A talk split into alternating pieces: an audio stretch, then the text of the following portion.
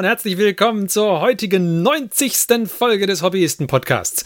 Wir sind ein Podcast, in dem sich heute vier Freunde über ihr gemeinsames Tabletop-Hobby unterhalten und wir geben diese Unterhaltung an euch, liebe Hörer, weiter und zwar alle 14 Tage in Podcast-Form in euren Podcast-Client oder nach Spotify, nach Google Podcasts, nach Overcast, nach Pocketcasts, nach Podbean, auf unsere Webseite. Wo auch immer ihr es vielleicht gerade schafft, uns anzuhören, egal wo. Wir freuen uns sehr, dass ihr heute wieder dabei seid. Und wir begrüßen euch. Nein, wir stellen uns kurz vor. Wir haben euch schon begrüßt, aber wir stellen uns kurz vor, denn wir sind nämlich der Johannes, der Martin, der Marc und ich, der Ferdi. Und wie schon gesagt, wir sind heute nur zu viert. Der Christian ist heute nicht dabei. Richtet euch schöne Grüße aus. Ich denke, der arbeitet am neuen Versandformat. Versandformat? Ja. Weil wir ja nicht nur auf Pocketcast und ah, Pocket ja, ja, und, ja, und vielleicht auch noch, ich dachte an VHS und Compact-Disc Versand. Ja. Aber bitte auch Musik, Musikkassette. Musikkassette. Kassette kommt wieder. Musikkassette. Ja. Gar nicht schlecht. Ich meine, wenn schon Vinyl sein Comeback hat, warum dann nicht auch VHS? Die Kassetten kommen auch wieder. Das Ja. paar Hipster, Anführungszeichen, Bands, denen ich da so in den Tiefen des Internets folge, die hatten relativ früh auch wieder mit Vinyl angefangen. Da gab es dann irgendwelche Vinyl-Splits limitiert auf 666 und sowas. Und ähm, die haben jetzt seit geraumer Zeit auch wieder Musikkassetten im Angebot. Ja, Vinyl ist halt nicht mehr nischig genug. Ja, scheinbar ist das einfach nicht mehr nischig genug, ja. Bei- Vinyl kann ich das verstehen, dass man die Qualität haben will, aber bei Kassette? Also vielleicht wollt ihr, liebe Hörer, einfach beim nächsten Valentinstag äh, euren Lebensgefährtinnen oder Lebensgefährten ganz klassisch ein Mixtape erstellen auf Kassette von den Hobbyisten. Wäre das nicht Ja. toll? Ja. Falls sich jemand die Mühe macht, schickt uns das bitte auch zu. ja. Ich bin im Übrigen dafür, dass wir zur äh, 100. Folge dann den Ferdi damit beauftragen, zu recherchieren, welche po äh, Podcast-Clients es alles so gibt und die dann wirklich alle aufzuzählen und wir stoppen, wie lange er braucht und wie häufig er Luft holen muss dazwischen. Das wäre doch eigentlich gar nicht schlecht. Das können wir jetzt schon mal von langer Hand vorbereiten. Liebe Hörer, schickt uns, auf welcher Plattform ihr uns anhört. Schickt uns das auf sozialen Medien und ich werde für die hundertste tatsächlich alles, was ihr uns da schickt, wo ihr uns anhört, äh, sofern ihr mir nicht irgendeinen Mist äh, hinschreibt, werde ich das tatsächlich alles, auf, äh, alles aufzählen. Oder uns nachweisen können, dass es kein Mist ist, das ihr erzählt. Also, wenn ihr es schafft, Richtig. auf eurem LG Smart Kühlschrank die Hobbyisten zu hören zum Ja. Respekt, das würden wir gerne wissen, ja. Dann hätte ich gerne ein, ein, ein Beweisfoto davon und dann würde ich äh, auf eurem LG Smart Kühlschrank mit in, unser, in unseren Opener aufnehmen. Ja, genau, machen wir. So, aber es ist ja noch nicht so weit, ne? Wir sind ja erst bei der 90., noch nicht bei der 100. Deswegen lasst uns doch heute noch einmal ein wenig über Tabletop reden. Und zwar machen wir heute ganz, ganz äh, oldschool eine, eine äh, zwei oder vielleicht sogar Dreiteilung der Folge. Und wir beginnen mit einem kurzen Teil zu aktuellem und dann gehen wir zu unserem Hauptthema über. Und bei dem aktuellen haben wir jetzt ganz frisch also wenn es zu euch kommt in einem Monat, dann nicht mehr so frisch, aber äh, jetzt aktuell noch sehr frisch ist der Squat Buggy, der jetzt rausgekommen ist. Nämlich, Martin, wie heißt er nochmal? Sagitau? Sa Sagi Sagi Tower. Sagitor. Sagittarius. Ist das nicht auch ein Sternbild? Ja, ja, Nee, Sagittarius. das- Sagittarius. Aber ist ja, ist ja wurscht. Das ist bestimmt da irgendwie dran angelehnt. ich denke, dass die Wotan auch eher französisch sind. Sagiteur. Ah, Sagitor. Sagi- Sagiteur. ja. Ohoho, Sagitor. Der erste Google-Treffer ist Sagitor Ventures India Private Limited. Also vielleicht was Indisches. Gleich der zweite Treffer aber, und das, das hat GW dann schon sehr geschickt gemacht, der zweite Treffer ist gleich Warhammer Community, put, the, put pedal to the metal. ja, so, wie finden wir denn den? Awesome. Er hat Räder, also muss er gut sein. Ich finde er echt ganz cool, aber ich finde, er hätte auch besser zu Jeans-Dealer gepasst. Ich finde ihn auch gut. Mich hat er direkt erinnert an diese alte äh, Lego-Linie. Wie hießen sie? M-Tron oder Blacktron. Black, Blacktron. die schwarz-weißen waren die Blacktron, die, ähm, Schwarz-Grün waren die doch, oder? Die, also diese Space-Dingens da. Ähm, ja, also pass auf, also- also, die allererste, äh, also nach dem, nach dem Space Standard G- Classic Linie gab es dann die Futuron. Und die Futuron, das waren die ersten, bei denen die Helme ähm, auch Scheiben hatten. Bei den Lego-Figuren. also diese äh, Space-Helme hatten dann auch Scheiben dabei, die davor hatten nur so einen Rahmen, der immer gebrochen ist. Deswegen hat übrigens der Benny in der neuen Variante auch mit so einem gebrochenen Helm, weil der da klassischerweise immer an der Stelle gebrochen ist. Das ist mit Absicht dann so gemacht. Kurzer Fun-Fact. Jedenfalls haben die Futuron-Serie hat die, war die mit den Scheiben und da gab es als allererstes Blacktron ähm, gegen Space Police und da war Blacktron nur noch ganz schwarz-gelb mit gelben transparenten Scheiben und äh, nicht Neon, sondern nur gelb. Und die Space Police, die war schwarz-blau mit roten Scheiben. Und danach hat man gesagt, okay, wir machen nicht nur Bösewichte. Und dann hat eben noch die Bergbauer eingeführt, die M-Tron, die waren dann rot, ähm, schwarz mit neongelben Scheiben. Und dann hat man dazu auch nochmal dann äh, Blacktron 2 und Space Police 2 aufgelegt und Blacktron 2 war dann eben das klassische, was man jetzt mit mehr Sets kennt, ähm, schwarz-weiße mit den neongelben Scheiben, das waren die Bösewichte, die Blacktron und die Space Police war dann in äh, schwarz-grau mit grünen Scheiben. Ja, also mich hatte er, mich hatte er erinnert an das, äh, an die Blacktron-Modelle. Ja. Und zwar, wie der Christian das äh, ganz treffend gefunden hat, äh, das Set, an das es am meisten erinnert, ist natürlich das Lego äh, 6933. Das, das hat auch so diesen Libellenkopf, ne? Genau. Ja. Aber das ist ja nichts Schlechtes. Also ich finde das Modell ziemlich cool. Ja, also ich finde es auch cool. Aber irgendwie macht es für mich jetzt nicht so den Zwergen-Dings. Das Einzige, was mich gestört hat, also den Zwergen, zwergischen Eindruck, was mich gestört hat, war, dass der Überrollbügel so, so mächtig ist. Also wirklich. Ja, das stimmt. Der ist echt fett. Es sieht nicht so aus, als würde er die Scheiben gut schützen. Genau. Die Seitenkuppel. Das ist so ein bisschen wie wenn du der Heckschütze bei so einem Flying Fortress bist. da hast du halt verloren. also ich finde ihn auch cool und zwar, weil er sieht halt aus wie so diese Fahrzeuge in jedem klassischen Science-Fiction-Film eigentlich. Ja, ich habe auch irgendwo schon mal ein Vergleichsbild mit dem Armageddon Crawler gesehen, mit dem Armadillo. Ah, ja. Ich wollte gerade sagen, Armageddon Crawler ist mir nämlich gerade eingefallen, weil warum ich eigentlich finde, dass er äh, zu der Line gut passt. Letzte Mal hatten wir ja über die Figuren geredet, weil die haben ja auch so hatten wir, glaube ich, das letzte Mal gesagt, so relativ äh, oder so ein bisschen an diese klassischen Astronautenanzüge anmutende Anzüge. Deswegen passt das, finde ich, halt schon, äh, schon ganz gut zu dem Stil. Aber ja, sie hätten auch gut zu den Jeans-Stilern gepasst. Äh, auf der anderen Seite, ähm, wenn es gut zu den Jeans-Stilern passt, nehmen diese Leagues of Votan-Symbole, die vermutlich Decals sind, weglassen, stattdessen Jeans-Dealer-Symbole draufkleben Fertig. Ja, für Jeans-Dealern kannst du alles. Ja, klar. ja, das, das geht. Da habe ich keine Bedenken. Ich meine. An, anstatt einer Doppelkanone vorne einfach einen Bohrer noch dran machen. Mhm. Und dann hast auch ein Mining-Fahrzeug. Gibt viele Möglichkeiten. Ein kleines bisschen Sorge bereiten mir die Teile, die so ähm, in dem dunklen Türkis in der Bomano gehalten sind. Diese Panzerplatten, die so angeflanscht sind. Weil die sind relativ kantig und gerade. Und der Körper das Fahrzeug, der Korpus ist relativ äh, oval rund, abgerundet und dann stehen die, finde ich, so ein bisschen weg, diese Panzerplatten. Sie stehen ein bisschen ab, wie dran geflanscht. Aber das finde ich gerade cool eigentlich. Okay. Also das finde ich, man sieht ihnen halt an, dass sie Panzerplatten sein sollen irgendwie. Ja, aber sie sehen nicht so aus, als wurde es so entworfen, dass es genau an der Stelle sitzen soll. Das meinte ich. Ach so. Also okay, es sieht aus wie dran geflanscht hm. an Stellen, ja, okay. an denen es eventuell mhm. nicht hinbehört. Aber ich würde es erstmal live sehen, bevor ich das jetzt auf den ein, zwei Bildern, die wir jetzt gesehen haben, äh, beurteilen kann. Okay. Finde auch die deutlich besseren ATVs als das, was die Space Marines als ATVs verkaufen wollen. Kein Widerspruch, das finde ich gut. Mhm. Und wenn der als Geländestück neben einem Hubblock rumstehen würde, würde sich auch keiner beschweren, wenn du zum Beispiel einfach nur, du könntest auch theoretisch die Bewaffnung ein bisschen weglassen, die zwei Bolter vorne dran und diese ähm, Top-Kanone, wenn du die weglässt, dann geht ja auch wunderbar als ziviles Fahrzeug durch, finde ich. Ja, oder als Fahrzeug des Adeptus Abites. So. Irgendein Bergbaufahrzeug. Ich habe auch schon gesehen, ähm, in verschiedenen Necromunda-Gruppen haben sie sich auch schon gefreut, weil das halt auch in dieses äh, Necromunda, die sind jetzt in diese Ash Wastes gegangen. Ja. Da waren auch schon alle vollkommen begeistert, weil das Ding kannst halt eins zu eins eigentlich so in den Ash Wastes auch als Fahrzeug nehmen. Also ein bisschen Mad Max-Style. Klebst du noch ein paar Sachen so extra dran? Vielleicht vorne noch so ein RAM-Gitter oder so irgendwas. Also ich glaube, dieses Modell, je nach Preis vermutlich, aber trotzdem, dieses Modell könnte sich ganz gut verkaufen. Wobei ich mir nicht sicher bin, ob der Großteil der verkauften Modelle wirklich als ATV für die Leagues of Votan auf dem Tisch nachher stehen wird. Wenn wir sehen.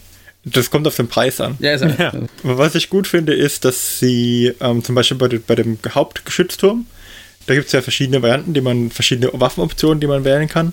Und da haben sie den Connector, den An also den Punkt, wo man das anbringt, rund gemacht und relativ abgesetzt von dem, von dem Bit, sodass du theoretisch diesen Bit auch überall sonst hinsetzen kannst, der eine runde Öffnung hat. Das finde ich gut, weil sie hätten ja auch irgendwie, keine Ahnung, was L-förmiges machen können oder sonst irgendwie als Connector und dann einfach den runden Punkt, sozusagen den Drehangelpunkt auf die Achse, auf der sich der Turm dreht, weiter oben. Ich glaube, beim Rhino ist das so, dass man, wenn man irgendwie den, den Razorback haben möchte, dann kann man ja den ganzen Top-Deckel austauschen gegen einen Top-Deckel mit einem Loch drin, wo man dann, dann die Option reinsetzen kann. Und hier ist es halt so, dass ich dann sagen kann, okay, ich habe diesen runden Punkt und da kann ich das theoretisch für fast, fast überall anflanschen, wo Platz ist. Das finde ich gut. Es spricht für die Wiederverwertbarkeit der Bits, die übrig bleiben. Okay, prima. Dann haben wir doch da jetzt unsere Meinung zu geäußert. Machen wir ein kurzes Päuschen und dann kommen wir zum heutigen Hauptthema, würde ich sagen. Bis gleich.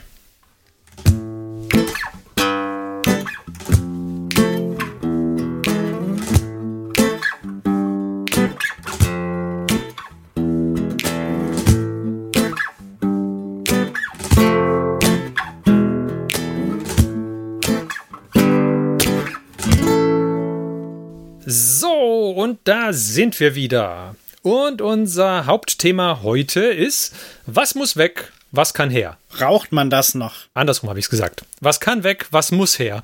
Tut das Node? Wir unterhalten uns darüber, welche Regeln oder Mechaniken wir finden, ähm, dass beim 40k-Spiel wir weglassen könnten und was wir uns für Regeln oder Mechaniken wünschen würden, die es da aktuell nicht gibt. Das ist jetzt natürlich immer eine relativ persönliche Sache, was weg kann und was her muss. Deswegen, ähm, ja, das ist, wir, wir haben weder irgendwelche von unseren Vorschlägen mal als Hausregeln ausprobiert oder sonst irgendwas. Es sind einfach nur Sachen, die wir irgendwie finden, was das Spiel vielleicht in unseren Augen besser machen würde. So. Und äh, an unsere Hörer, die jetzt schon äh, fleißig in die Tasten hauen, spielt One-Page Rules. Ja, wir haben euch gehört, aber wir sind noch nicht dazu gekommen, One-Page Rules zu spielen. Genau, aber wir werden das mal probieren. Vielleicht reparieren die auch schon einige von den Punkten, die wir gleich haben. Ich glaube, das tun die, ja. So, dann gehen wir doch mal die Liste von oben nach unten durch hier. Ich habe einen ganzen Haufen Zeug aufgeschrieben, was ich weglassen würde. Und ich würde vorschlagen, ich sag euch das jetzt einfach mal und dann könnt ihr mir widersprechen. Oder zustimmen. Am besten zustimmen. nee, ist ja langweilig, dann sind wir gleich fertig. Für einen Podcast am besten widersprechen eigentlich. Das ist auch richtig, ja. Okay. Also, in 40k gibt's ganz viele Stratagems. Und die fand ich am Anfang echt gut. Und dann haben wir letztens Age of Sigma gespielt, wo es die nicht gibt. Und ich fand es total entspannend. Also ich fand die Age of Sigma äh, zweite Edition Heldenfähigkeiten eigentlich die bessere Option hier, dass du quasi dein Held hat irgendwelche Fähigkeiten, die du machen kannst und das machst du in einer bestimmten Phase und dann ist gut. Oder ich glaube, es gibt auch welche, die du egal wann einsetzen kannst, aber das fand ich einfach ein sehr viel schlankeres Konzept. Es ist sehr viel überschaubarer, du hast deutlich weniger Fähigkeiten. Ich würde die Stratagems, glaube ich, mittlerweile, obwohl ich sie eigentlich am Anfang echt cool fand und weil, obwohl ich fand, dass sie echt viel Varianz in das Spiel reinbringen, ähm, glaube ich, würde ich sie einfach weglassen oder deutlich einschränken, sodass man zum Beispiel sagt, du darfst dir drei aussuchen oder was und die nimmst du mit ins Spiel und gut ist. Irgend sowas. Und die ganzen Command Points würde ich dann dementsprechend auch deutlich entschlacken. Aufhören zu tracken, wie viele Command Points hast du jetzt und kriegst du einen Command Point zurück oder nicht und so weiter und so weiter. Mach einfach ein, ein Stratagem pro Runde und so und, und gut ist. Irgend sowas. Das wäre mein erster Vorschlag. Ja, ihr wolltet mir widersprechen. Ich widerspreche dir zumindest in dem Sinne, äh, also ganz entfernen würde ich sie nicht, weil ich finde sie schon ganz cool. Und äh, ich finde es auch cool, dass du damit, je nachdem, wie du deine Armee dann zusammen hast, ich meine, das würde mit so Heldenfähigkeiten vielleicht auch gehen, aber ich finde es halt cool, dass du noch so ein bisschen anpassen kannst, wie vielleicht ein paar von deinen Einheiten interagieren können. Weil es gibt ja dann so Sachen, keine Ahnung, die genau dann gut funktionieren, wenn du zum Beispiel irgendwie einen Skitari Marshal und viele Skitari Core Einheiten oder so hast, die aber ansonsten gar keinen Sinn machen, dass du sie überhaupt spielen würdest oder so. Genau, ich, deswegen sage ich ja, vielleicht, hm. vielleicht auch einfach stark limitieren, wie viele du mitnehmen ja. darfst oder so. Also das mit den äh, Limitieren, wie viele man mitnehmen kann, das hätte so ein bisschen was, äh, so ein Deckbuilding-Charakter vielleicht, dass zusätzlich zu deiner Liste baust du halt auch äh, so ein bisschen eingeschränkter dein Deck. Also nicht einfach, du nimmst alle mit, die zu deiner Armee passen, sondern du musst dich halt für ein paar entscheiden. Das fände ich ganz cool. Und vor allem wird's, glaube ich, bei unseren Spielen, hätte es auch den Bonusaspekt, dass zum Beispiel ich vergesse immer, dass ich das zwölfte Stratagem oder so noch dabei habe, weil ich habe dann halt irgendwie Stratagems für Mechanicus dabei und Stratagems für Imperial Knights. Und äh, dann vergesse ich bis ganz am Ende, wo dann mal, äh, wo dann vielleicht die eine Einheit, die relevant wäre, gar nicht mehr steht auf dem Spielfeld, vergesse ich, dass ich eigentlich dieses coole Stratagem mir dazugelegt hatte, noch für irgendeine spezielle Situation. Ja. Natürlich ist es auch wieder so eine Sache, die, die uns vielleicht nicht passieren würde, wenn wir deutlich häufiger spielen würden. Aber das ist, ihr, ihr müsst halt, also alle Vorschläge, die wir jetzt machen, sind natürlich aus unserer Warte, ja, also von, von unserer Position her und wir sind halt Gelegenheitsspieler. Und dann ja. Aber ich finde es halt auch tatsächlich cool, wenn du nicht dann so einen Stapel von Stratagems vor dir liegen hast, wenn du diese Data Cards ja. zum Beispiel hast, sondern wenn du halt keine Ahnung sagen könntest, du hast so vier, fünf Stück oder so vielleicht, keine Ahnung, vielleicht auch skalierend mit den Punkten oder so. Das wäre ja auch eine Möglichkeit, dass man sagt, je nachdem, welche Battle Size du hast, hast du halt unterschiedlich viele Stratagems, die du einsetzen darfst. Hm, vielleicht, mhm. Eins pro Detachment. Keine Ahnung. Ja, also keine Ahnung, so irgendwas in die Richtung, weil das würde ja vielleicht schon Sinn machen, dass du halt, wenn du weniger Einheiten hast, bist du halt mehr limitiert quasi und wenn du ein paar mehr Einheiten hast, nicht. Das fände ich vielleicht noch eine ganz gute Idee ja, du müsstest dich halt wirklich entscheiden, willst du jetzt zum Beispiel, dass dein Knight absichtlich besser explodieren kann, wenn er keine Wunden mehr hat, oder willst du halt lieber dieses andere Synergie zwischen Einheit A und B Stratagem und du kannst nicht einfach beide mitnehmen und guck mal, was da kommt. Mhm. Weil aktuell ist es halt auch so ein bisschen, du kannst ja theoretisch alles dabei haben und einfach sagen, ich guck mal, was da kommt und dann nehme ich halt das oder das oder das. Genau, aber wenn man halt wie wir die Stratagems einfach nicht gut genug kennt, dann ist man halt auch permanent am gucken, ob man nicht jetzt doch irgendwas findet. Ja, und selbst wenn man sie kennen, selbst wenn man sie kennen könnte, fände ich halt das auch einen interessanten Aspekt, dass man halt limitiert ist, dass du eben nicht mehr sagen kannst, ich kenne jetzt alle 30 auswendig und wähle dann eins von den 30 immer, sondern du musst dich halt entscheiden, zum Beispiel, tust du dich eher offensiv oder defensiv ausrichten, vielleicht mit den Stratagems, die du wählst. Mhm. Zumal es ja tatsächlich auch, es sind immer wieder die gleichen Stratagems, die auch genommen werden. Und ich glaube, in den Kodizes gibt es viele Stratagems, die sehr, sehr speziell auf ganz bestimmte Situationen zugeschnitten sind und dort sind sie nützlich und ansonsten werden die im Prinzip komplett ignoriert. Ja. Ich finde das immer ganz interessant bei den Battle Reports, zum Beispiel von Tabletop Tactics. Die haben auch so immer ihre Stratagems, die sie immer einsetzen. Je nach Fraktion natürlich, also fraktionsspezifisch, klar. Und dann gibt es Stratagems, die kommen einmal alle weiß ich wie viel vor und die müssen die dann auch komplett nachgucken. Ja, weil wir. Weil da fällt ihnen nur ein, ach, für diese komische Situation hatte ich doch mal irgendwo was gelesen und dann wird erstmal noch geblättert und geguckt, wo warten das und was bedeutet es nochmal und darf ich es jetzt oder darf ich es nicht. Und ansonsten sind eigentlich die Stratagems, die so eingesetzt werden, immer wieder mehr oder weniger dieselben, weil die halt meistens doch sehr spezifisch sowieso schon auf die Liste abgestimmt sind, beziehungsweise die Liste vielleicht auch ein bisschen nach den Stratagems abgestimmt ist. Und genau dieses Synergien halt rauszuholen. Weil bei vielen Stratagems ist es also, du musst erstmal irgendeine Einheit mit diesem Keyword auf, der, auf deiner Liste drauf haben. Und dann muss diese Einheit mit diesem Keyword noch in einer bestimmten Situation unter 6 Inch von dem anderen Einheit oder Charakter, die du dabei hast, entfernt sein, damit es überhaupt greift. Das, das muss ja nicht mal sein, aber häufig betreffen die Stratagems halt nur eine bestimmte Einheit mit einem bestimmten Keyword. Und äh, also, das sind so Sachen und ich glaube, dass es insgesamt unabhängig von dieser Deckbuilding-Geschichte oder von der Überlegung, dass man nur bestimmt mitnehmen darf, könnte sich Games Workshop auch mal die Mühe machen und diese Stratagems in den Kodizes entschlanken. Hm. Meinst du so in die Richtung mehr allgemeinere Stratagems, aber du musst dich dann halt vielleicht auswählen, welche du benutzt? Es gibt ja so ein paar allgemeine mhm. Stratagems. Von mir aus okay und dann die fraktionsspezifischen, aber bei den fraktionsspezifischen sind auch so viele als dabei, die irgendwie für so spezielle Sondersituationen nachher geeignet sind, wo du dann denkst, boah, das, das kommt einmal alle, weiß ich, wie viele Spiele vor. Also zum, und im Turniermodus wird es wahrscheinlich nie vorkommen. Und dann, ja, von mir aus, dann, dann mach's irgendwie unter, weiß ich nicht, Fun-Stratagems oder so irgendwas. Gut, vielleicht kommt das dann tatsächlich in Richtung von dem Deckbuilding-Aspekt, dass man sich vorher überlegen muss, sind die mir das wert, da einen Slot dafür zu belegen oder so. Also was mir halt zum Beispiel gerade eingefallen ist für ein Stratagem, ich, meistens habe ich ja dieses Castle Robots eigentlich dabei in meiner Liste. Und äh, da kannst du ja entscheiden, entweder du machst diesen Wechsel von diesen Protokollen, also das, wo sie dann diese mehr Schüsse kriegen. Jetzt zwar nicht mehr ganz so viel wie in der letzten Edition, aber immer noch genug, glaube ich. Ähm, das kannst du ja entweder machen, indem du einen äh, Tech Priest Engines hier äh, oder ein Cybernetiker Datasmith, da, die verwechsel ich immer, einen von beiden in deinem Team hast, der in der Nähe von den Castle Robots ist, dann kannst du das einfach so machen.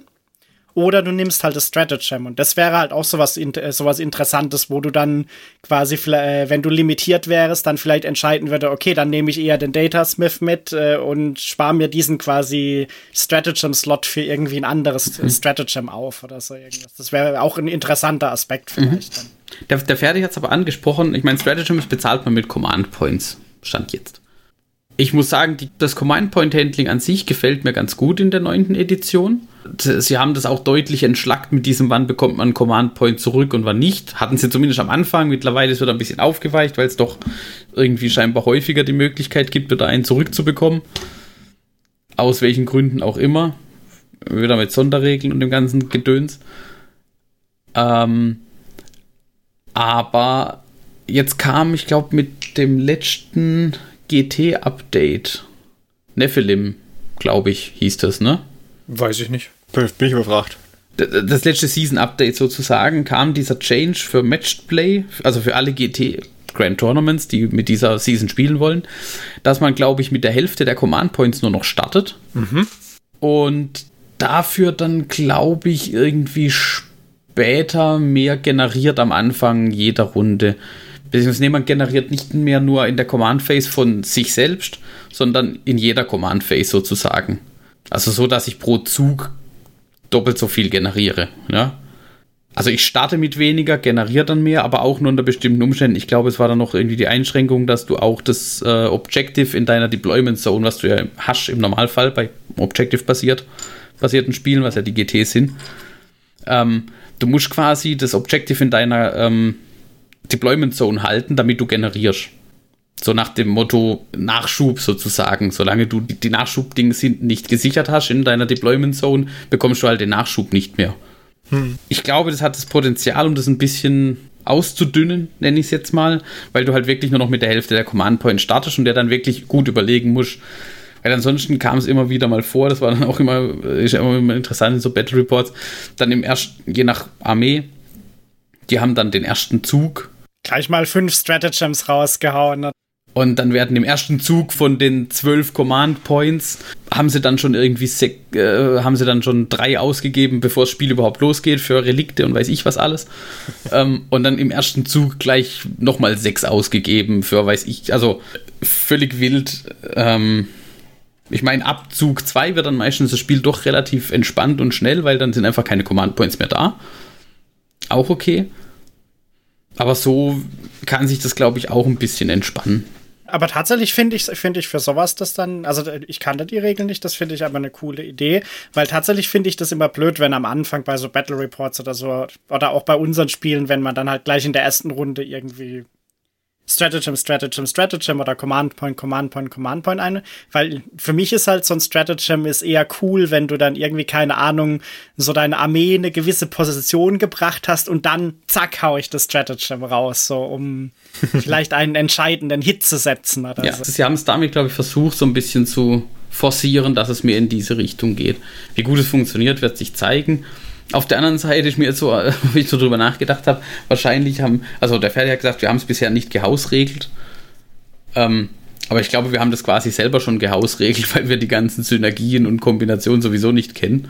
Vielleicht da kur kurze Frage, Mike. Ja. Dieses orbitale Bombardement, war das ein Stratagem bei dir? ja, da das ist zum Beispiel ein Stratagem. Ja. Weil, weil, das finde ich halt cool, wenn du das zum Beispiel dann tatsächlich erst später auch einsetzen könntest von den Command-Point-Kosten oder so.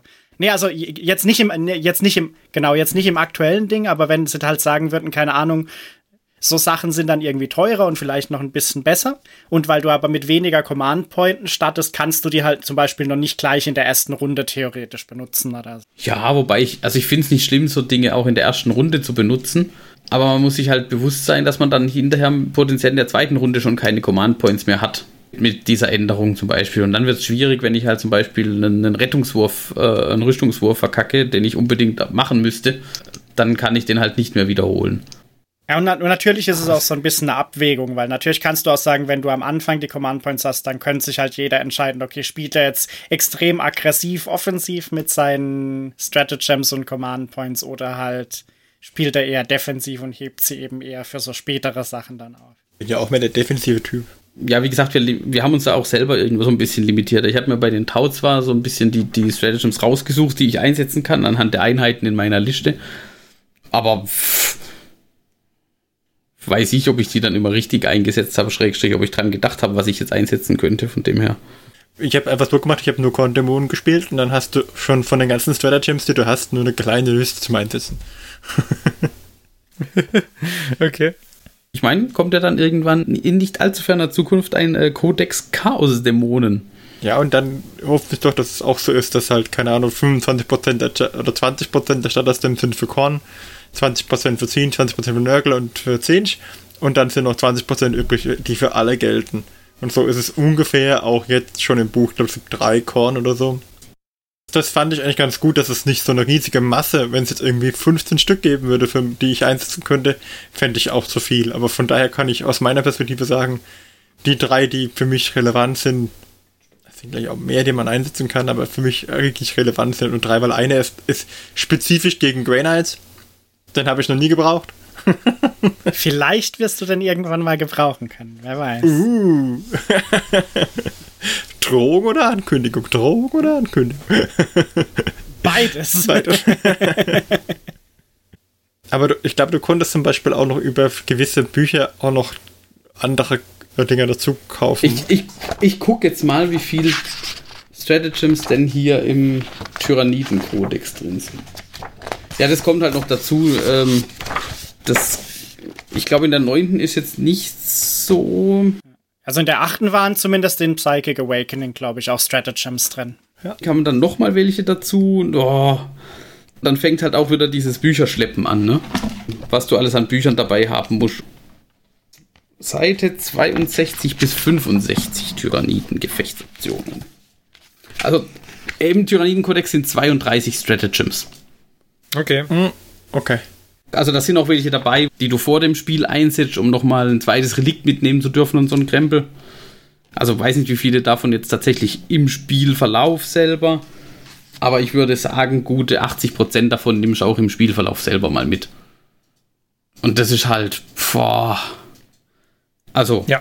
weiß nicht, ich finde, da könntest du halt auch sagen, du darfst dir zwei Stratagems pro Phase oder sowas vielleicht noch mitnehmen irgendwie und dann, das war's. Okay. Ja, Vor allem wird es ja das auch ein bisschen machen, weil in der neunten Edition sind ja jetzt so Sachen wie diese. Oh, Ich weiß nicht mehr, wie es heißt. Es heißt, glaube ich, bei jeder Fraktion anders. Zum Beispiel dieses, wo du am Anfang so einen Starteffekt hast und dann kannst du in deiner Command-Runde dann den Effekt, äh, den nächsten Effekt aktivieren oder so. Und bei Mechanicum hast du ja dann noch die Canticles und so Zeug. Und dann hast du vielleicht noch so Auren und solches Zeug von deinen Helden. Es wird halt auch einfach irgendwie das ein bisschen übersichtlicher machen, was da gerade alles da ist, wenn dann nicht noch so aus dem Nichts dann Random Stratagem 35 oder so ins Spiel gebracht wird. Okay, lass uns mal weitergehen, weil die kontroversen Dinger kommen jetzt erst. das war noch gar nicht das Kontroverse. Nein, das war ja harmlos. So, es ist ja so, man macht ja, wenn man bei 40k äh, gerne irgendwie jemanden angreifen möchte, macht man einen Trefferwurf und einen Verwundungswurf und dann macht der einen Rüstungswurf und dann macht man noch einen Schadenswurf vielleicht und dann darf er vielleicht noch einen Rettungswurf machen, wenn er noch einen Invallen hat oder dann darf er nachher noch Disgustingly Resilient würfeln und man würfelt zu viel, finde ich. Also ich finde, man kann auf einige dieser Würfe könnte man einfach verzichten und es würde das Spiel deutlich flotter machen. Ich finde es schon schade, dass sie den Verwundungswurf, also das, den Rüstungswurf und den Rettungswurf im, äh, in auf ein exklusives Oder gesetzt haben. Also entweder oder. Also ich bin ja, Der Martin will mehr würfeln. Okay, du würdest gerne mehr würfeln. also zumindest den hätte ich getrennt. Okay. Aber mir war das, Ich bin Ja. eigentlich auch pro, pro die vielen Würfe, ehrlich gesagt. Okay. In, in AOS hast du zumindest schon mal einen weniger. Und ich, ich vergleiche das gerne auch mit dem Rollenspiel. Wenn du dir anguckst, was du beim schwarzen Auge oder so hast, da würfelst du viel, viel mehr. Und im Endeffekt sind die Kämpfe in Dungeons and Dragons sch- dauern schon lang genug. Also ja. da wirfst du einmal und machst Schaden. Fertig. Und das, das reicht einfach. Ich bin bei dir, man könnte ein paar Würfelwürfe einsparen. Ja. Also man könnte zum Beispiel sagen, hey, Disgustingly Resilient, da gibt es halt einfach plus eins auf dem Rettungswurf. Ja, aber das ist doch mittlerweile. Also, Ja. ich glaube, diese ähm, Feel No Pain Also, dass ich Wunden ignorieren darf, die haben sie schon gut zusammengestrichen in der neunten Edition bisher. Ja, aber trotzdem ich finde es halt auch noch irgendwie. Ich würde zum Beispiel entweder den, den Trefferwurf oder den Verwundungswurf oder, also, oder den Rüstungswurf oder den Schadenswurf oder da mindestens einen davon würde ich schon mal rausrationalisieren. Eher zwei. Aber das. Ich fand eigentlich die Würfe ganz cool, weil, also jetzt äh, um deine Analogie mit DSA und DD, äh, ich finde halt bei Rollenspielen fände ich das tatsächlich auch blöd, wenn, wenn es, also weil DD ist schon langsam genug. Vor allem so wie äh, wenn wir es meistens machen. wenn wir spielen sowieso so wenig wie wir kämpfen in unseren Rollenspielkampagnen, äh, muss jeder immer erst nachgucken, was er hat, weil äh, das meiste, was wir machen, ist ja meistens nicht aber kämpfen, ich mag unsere sondern wilde andere Dinge. Ich finde aber in D&D haben wir eigentlich ein ganz gutes Tempo in den Kämpfen. Also ja, genau, aber was ich da halt äh, sagen würde, ist bei D&D und so, da ist mir halt auch eigentlich gerade dieser Aspekt von D&D ist mir halt am unwichtigsten, zum Beispiel am D&D-Spielen. Hm, okay, verstanden. Sondern da geht's mir halt eher um die Story, um das Storytelling und das Abenteuer an sich und nicht so um jetzt, ja, ich schlage jetzt dreimal auf diesen Dings. Mhm, okay. Aber bei äh, Warhammer finde ich das halt gerade cool, dass du irgendwie, okay, weil was hat halt auch so ein bisschen den Charme, okay, du musst ihn treffen. Und dann musst du irgendwie aber noch durch seine Arme kommen. Und je nachdem, was es halt für ein Gegner ist, hat er halt unterschiedlich starke Arme. Und ob es jetzt dann noch irgendwie ein äh, Nörgel-Dings ist, der hat dann halt noch irgendwie diesen Crazy-Bonus, weil er halt Nörgel ist oder so. Das fand ich eigentlich immer, hat ganz cool gepasst von der Story, die halt auch dahinter steckt. Aber weil es halt hauptsächlich eben nicht Story ist, was wir spielen bei Warhammer 40k, fand ich das eigentlich ganz cool. Ich finde es dann eher manchmal schwierig, wenn man irgendwie 70 Angriffswürfe würfeln muss. das, so. Hm. das ist ja nur ein Wurf, aber 70 Stück. Aber das ist doch gerade der, der Reiz der Faszination. Ich möchte, wenn ich mit meinen super Nahkampfmonstern endlich mal ankomme, dann will ich auch meine 70 Würfel werfen, finde ich. Ja. Das habe ich mir verdient. Ja, und es hat halt auch was für das Szenario. Also, wenn du dann mit deinem Neid da stehst und dann stehen da so zwei kleine Figuren noch und du haust halt irgendwie erstmal so 80 Schuss da drauf. Also, und dann trifft kein einziger. Willkommen bei den Orks, würde ich sagen, in dem Fall. Also, lieber vereinheitlichen als, als reduzieren. Also, lieber Sonderregeln wegnehmen und sagen, okay, immer Treffen, Verwunden, Rüstung, Rettung, diese vier. Und dafür halt nur die vier in unterschiedlichen Ausprägungen und nicht, ja, der hat das ja resilient. Der hat noch an äh, Sonderwurf, wenn er die Sechsen, dann darf er die wiederholen. Der andere darf Einsen und Zweien wiederholen. Der darf das machen. Lieber, lieber klar strukturiert und immer gleich. Das lässt sich einfacher merken, schneller einprägen und fördert dann den Spielfluss als viele Sonderregeln glaube, die Sonderregeln machen halt ein bisschen den Flair aus, deswegen ist es ein zweischneidiges Schwert, aber ich hätte es, glaube ich, ein bisschen lieber vereinfacht als Würfe komplett rausnehmen. Ja, und, und die Sonderregeln kannst du ja wahrscheinlich tatsächlich relativ gut durch so Boni auf die einzelnen Werte oder so halt abbilden, wahrscheinlich. Ja. ja da, also die, die Rerolls finde ich da, die würde ich eher drin lassen als, also ich würde eher eine komplette Würfelphase quasi rausnehmen, ah, okay. als dass ich die Rerolls rausnehmen würde. Oh nein, da widerspreche ich dir, weil das mit den Rerolls ist das, was mich viel mehr nervt, wenn dann zum Beispiel irgendwie ja, da ist jetzt Chapter Master irgendwas. Du würfelst deine 70 Schüsse und dann, und dann, und dann triffst du 15 Mal. Und dann kommt der Mike. Ah, Moment. Ich rerolle jetzt diese ganzen, weil die in 6 Inch von dem und dem stehen. Oder so irgendwas. Ja. Und dann schafft er halt jeden Roll und dann hast du halt 70 Mal geworfen für nichts oder so. Das, das ist dann halt, finde ich, sehr unbefriedigend. Teilweise natürlich nur für die eine Seite, für die andere ist es natürlich cool. Ich kann so ein bisschen nachvollziehen auf der anderen Seite. Das ist halt Part des Balancings auch, dass bestimmte Einheiten besonders in, in, insbesondere irgendwie HQ-Einheiten oder sowas ja. diese Sonderfähigkeiten haben, ähm, dass du halt Würfe wiederholen darfst oder weil ich bei den Necrons, äh, ich glaube, Destroyer, Kalt, ähm, Einheiten dürfen Trefferwürfe von 1 wiederholen, weil sie alles hassen. ja, okay. Ja, aber, aber wenn, wenn du jetzt zum Beispiel dann Würfe weglassen würdest oder so, dann würdest du halt diese Rerolls, äh, könntest du, glaube ich, dann teilweise nicht mehr so gut zum Balancing benutzen, weil du hast ja dann viel weniger, wo du es drauf anwenden könntest. Also meine Meinung ist auch, ich würde keine Würfe weglassen tatsächlich. Ich würde das insgesamt entschlacken, was die Regeln angeht.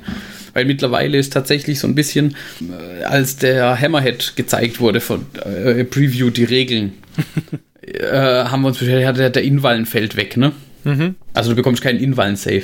Auf der anderen Seite haben die mittlerweile so krass an der Rüstungsspirale gedreht, dass es so viele Waffen mit äh, Durchschlag minus 4, minus 3 oder was auch immer, wo du dann eh keinen Rüstungswurf mehr bekommst.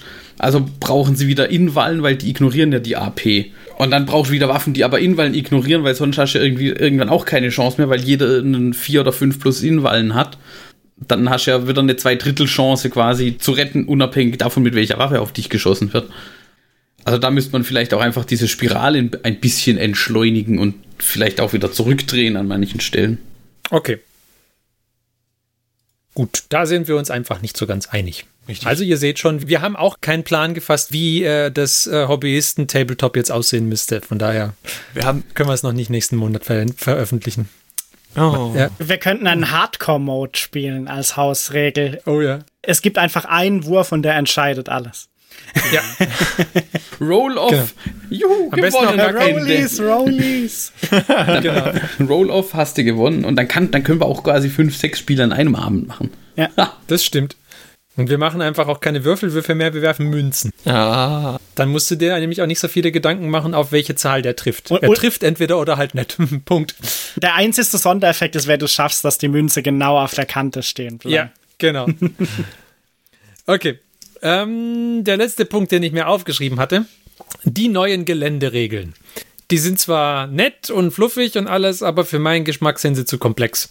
Ich fand es gegenüber der achten Edition eine deutlich zu starke Korrektur. Weil dann hast du Softcover und Hardcover und Teilcover und dann hast du das Zeugs, kann erklommen werden oder kann nicht erklommen werden und ist schwieriges Terrain und was weiß ich nicht, alles ist viel zu viel. Diese ganzen Aspekte, die man da beim Gelände eventuell hat oder auch nicht wachsen, sind mir einfach zu viel. Also die achte hatte zu wenig, aber die neunte hat, finde ich, zu viel. War eine Überkorrektur. Ich hätte gerne irgendwie. Eine 8.5 Edition. Ja, vielleicht ist es auch nicht so, dass die achte zu wenig hatte. Vielleicht wäre mir das, was die achte gemacht hat, auch einfach genug. Ich weiß es nicht. Du meinst, sie mussten erst die neunte bringen, damit du siehst, was, wie sehr du die achte geliebt hast? Ich weiß nicht. Ich fand es in der neunten aber potenziell klarer, wie es funktioniert. Ja. Allgemein. Muss ich auch. Ja, es ist, es ist halt deutlich formuliert. Also es ist auf jeden Fall, es ist ja. ähm, stärker reglementiert, sagen wir es mal so. Also wir haben nicht so oft über wie viel Minus das jetzt ist diskutiert wie in der achten. Das stimmt. Ja. Fand ich nämlich auch, ich habe jetzt gerade überlegt. Es ist halt äh, tatsächlich, das ist halt so ein bisschen wie bei Gesetzestexten. Man hat in der achten gemerkt, es war zu schwammig formuliert, da haben zu oft die Leute nach zu vielen Lücken gesucht und die dann auch gefunden in irgendeiner Form oder es gab zu viel Diskussion. Und dann hat man es halt komplexer formuliert. Ja, aber dann finde ich, mach halt zwei Arten von Cover. Irgendwie Half-Cover und Full-Cover und fertig. Ja, äh, ob, ob man jetzt alle braucht, aber ich weiß nicht, Johannes, hattest du das Gefühl, dass wir Probleme im Gelände hatten in den Spielen, die wir bisher zusammen oder gegeneinander gemacht haben? Nö. Also das fand ich ja gerade das, weil bei, ich glaube, bei unseren Spielen vor allem war es deutlich klarer wie in der vorigen Edition, wie das jetzt, wie die verschiedenen Dinger funktionieren und was das jetzt tatsächlich bedeutet für die Würfe ja, in ja, beide Richtungen. Ja. Wir haben, also wir gehen dann vor dem Spiel sind wir dann durchgegangen, gesagt, das ist dieses Gelände hat die Keywords sozusagen und dieses Geländestück hat die. Aber wir haben, glaube ich, auch nicht alle Keywords verwendet, die wir theoretisch hätten verwenden. Ich glaube, wir haben zwei benutzt eigentlich. ja. Wir haben eigentlich zwei oder drei so ein bisschen benutzt.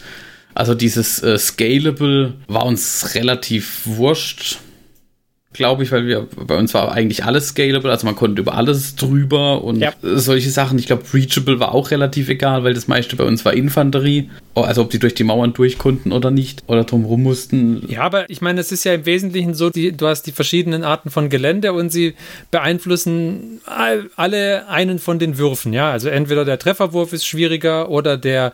Äh, nee, nicht alle. Die meisten beeinflussen halt irgendeinen von den Würfen. Okay, es gibt dann noch irgendwie das Terrain, das schwer sein kann, wo du dann ein bisschen Beweglichkeit einbüßt. Aber das, was ich gemeint hatte, war, sie, sie geben dir halt alle irgendwie äh, irgendwelche Mali oder beziehungsweise wenn du der Angreifer bist, Boni auf ähm, Ne, wenn du der Verteidiger bist, Boni, wenn du der Angreifer bist, Mali auf irgendwelche ja. von den Würfelwürfen. Ja, entweder der Trefferwurf leidet oder der Verwundungswurf wird, äh, also leidet von mir aus als Angreifer aus gesehen. Oder du kriegst beim Rüstungswurf was dazu, weiß ich gerade gar nicht mehr. Ja, du kriegst beim Rüstungswurf was dazu. Genau, aber. Das sind die einzigen Modifikatoren, die du hast. Also du kannst schlechter treffen und besser rüsten. Ich meine, es gab auch irgendwas, wo dein Verwundungswurf anders wird, oder? Gab's nicht? Nee. Okay. Ich glaube, ich hätte es so gemacht, dass die Deckung dir ja, ich, ich weiß nicht. Also mir, mir waren es einfach zu viele Aspekte. Aber ähm, vielleicht ist es auch einfach nur, dass ich mir nicht gut merken kann, welches, welche Art von Terrain jetzt welchen Wurf beeinflusst und ich deswegen ständig nochmal nachgucken muss. Also, wo, wo ich bei dir bin, ist, dass man halt vielleicht nicht ganz so viele Sachen braucht. Ähm, Ja. Aber ja, da, das finde ich jetzt auch äh, sowas, das kann man ja relativ easy selber steuern. Ja, ja, So wie- natürlich. Dass wir halt nur gesagt haben, wir machen nur zwei von den Sachen als relevante Sachen bei dem Gelände, das wir jetzt aufgestellt haben. Das Ding mit allen Vorschlägen, die ich hier mache, ist jetzt weniger, dass es irgendwie. Also es ist, oder es ist nicht nur, dass, dass ich finde, dass es das Spiel halt in die Länge zieht, weil das tut's nicht notwendigerweise, vor allem nicht, wenn du geübt bist. Aber es, es hebt halt auch die Einstiegshürde, wenn du es irgendjemandem neu beibringen willst. Und das ist halt auch noch so eine Sache. Wenn du da deutlich, wenn du dich um das Gelände deutlich weniger kümmern musst, dann, dann ist halt die Einstiegshürde da schon mal nicht so hoch. Und wenn du nicht fünf äh, unterschiedliche Würfe machen musst, sondern nur drei, dann ist da halt die Einstiegshürde nur äh, schon mal kleiner. Und ich weiß nicht, ob es dem Spiel wirklich so viel mehr Tiefe gibt, wenn es die ganzen Würfelwürfe gibt. Ja. Ich, also ich finde auf jeden Fall im Vergleich 8. 9. Edition finde ich das 9. Edition Gelände, also die Regeln in der Art und Weise, wie sie da drin sind, ob man die dann alle benutzt oder nicht, finde ich für mich persönlich zumindest besser wie die in der 8. Edition. Weil es ist halt für mich tatsächlich nach einmal lesen relativ klar, wie das funktioniert. Und bei der 8. Edition hatte ich immer so das Gefühl, es ist noch ein bisschen Diskussionsspielraum offen. Bei jedem Aufkommen von dem Dings musst du nochmal vielleicht mit deinem Gegenspieler dann diskutieren oder mit deinem Mitspieler diskutieren. So rum oder so rum. Ja, also das Gelände an sich, dass man die Typen reduziert, das fände ich auch ganz gut. Ich persönlich würde aber die Regel abschaffen, dass man Sichtlinie, also in echt misst. Und das würde auch das Gelände betreffen. Dann würde man sagen, hey, ähm, es gibt zwar dieses Gelände, aber die Sichtlinie von dem Gelände verhält sich ein bisschen beim Gelände schon noch so vom, vom Grund der Grundfläche des Geländes her und nicht von der Echtform. Dass man halt zum Beispiel mit Höhenleveln arbeitet, dass man halt drei Höhenlevel hat und nicht irgendwie sagt, okay, dieser Fels ist 5 cm hoch, mein Modell ist 6,7 cm hoch, dann sehe ich davon 1,7 cm.